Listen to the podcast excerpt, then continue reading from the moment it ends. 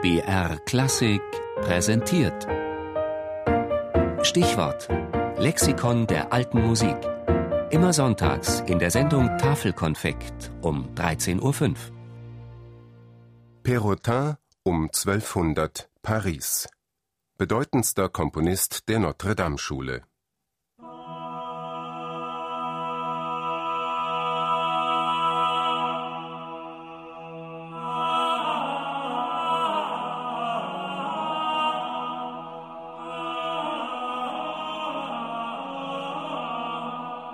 Zweite Hälfte 12. Jahrhundert. Zunächst in Frankreich, später überall in Europa wird damit begonnen, die prächtigen und monumentalen gotischen Kathedralen zu errichten.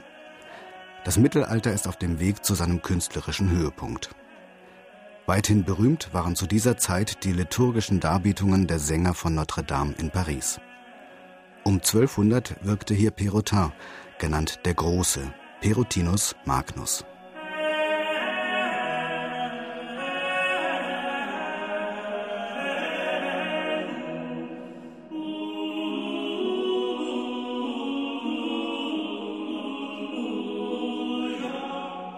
Perrotin erweiterte die zweistimmigen Organa seines Vorgängers Leonard. Als Basisstimme diente eine zu lang anhaltenden Tönen gedehnte gregorianische Melodie. Über diesen Tenor setzte Perrotin nicht nur eine lebhafte Stimme, sondern mehr oder weniger gleichberechtigt zwei, in seltenen Fällen sogar drei. Diese verflochten sich miteinander, korrespondierten, tauschten sich aus und steigerten den Ausdruck in bis dahin unbekannte Höhen.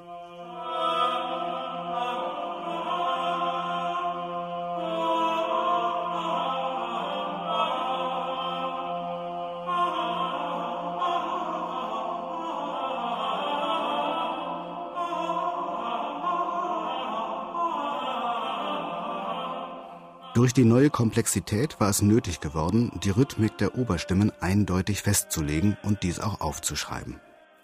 In einem anonymen Manuskript aus dem zeitgenössischen England heißt es Denn in den alten Büchern hatten sie allzu viele vieldeutige Noten, weil die Einzeltonzeichen gleich waren. Sie gingen nach bloßem Gutdünken vor und sagten, diese Note verstehe ich als lang, jene als kurz. Aber Schriftzeichen hatten sie dafür kaum, und sie sagten, dieser obere Ton klingt in dieser Weise gut mit dem unteren zusammen, und das genügte ihnen. Daher brauchten sie lange Zeit, um irgendetwas zu lernen. Eine Abkürzung wurde erreicht durch Notenzeichen seit der Zeit Perrotins des Großen und etwas vorher. Wie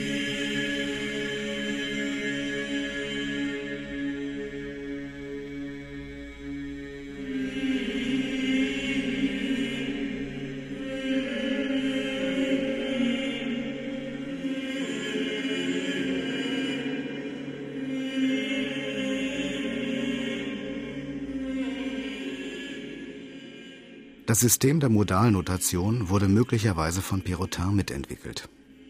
Es unterscheidet nach dem Vorbild der Sprache sechs rhythmische Modi, die in großer Vielfalt kombiniert werden konnten. Erst damit wurde es überhaupt möglich, die Stimmverläufe im Voraus festzulegen. Perrotins Werke haben nicht mehr den Charakter von frei auslegbaren Choralbearbeitungen.